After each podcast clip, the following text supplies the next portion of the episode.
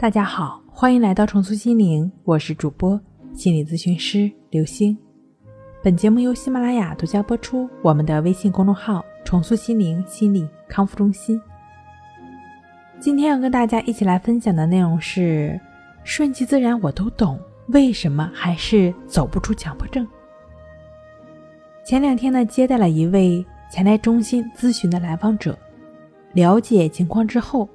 发现他是有较长时间的强迫思维的症状表现。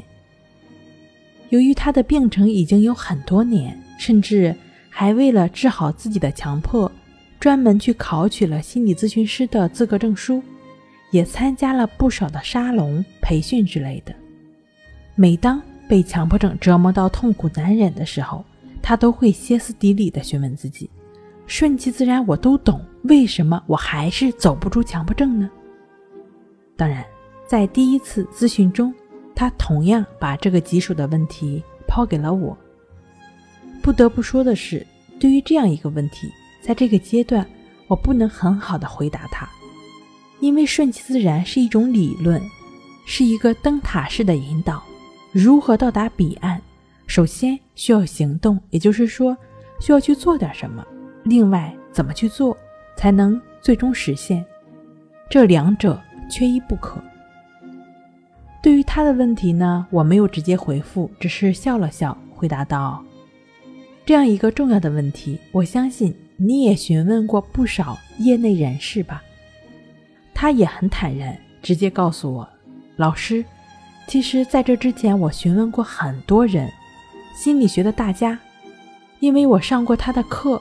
这位大家呢也很负责任，课后跟我讨论了不少。”也通过现实生活中的举例，让我了解了什么是顺其自然。跟这位老师讨论过后，一段时间内我的状态都还比较不错。但是呢，在一次辅导孩子作业的时候，我看他总是扭扭捏捏的，脾气就爆发了，觉得自己爆发了脾气就是违背了顺其自然，然后一直纠缠到现在。到最后，他还不忘补一句说。老师，你说我都了解顺其自然了，都明白了，为什么还是不能彻底走出来呢？我说，你说的了解了、明白了，只是限于了解过、明白过，这是一个知道的过程。就像你第一次炒菜，请教了厨房老手，知道菜怎么挑、怎么择菜、怎么洗、怎么切，什么时候下锅炒，什么时候放什么调料，什么时候出锅。这一系列你都了解过了，从头到尾一个不落。如果不下锅炒一次菜，你也不会深刻体验到什么叫热锅凉油，加什么调料合适，什么时候菜真正炒好了。这一切如果只是了解过，还是别人的经验。只有下锅做一做，才是真正属于自己的技巧啊，才是融入在自己的骨髓。和血液里的我会做菜了，否则你还是个厨房小白。顺其自然其实是个灯塔，已经很明了了。要去做点什么呢？才能真正顺其自然？要怎么做呢？首先该做什么就做什么，不需要给自己太多限制。比如说你吃饱了打嗝了，这就是你身体自然的反应，打嗝就打嗝吗？如果你觉得这是不正常的，甚至觉得自己不应该打嗝，这就违背了自然现象的显现啊！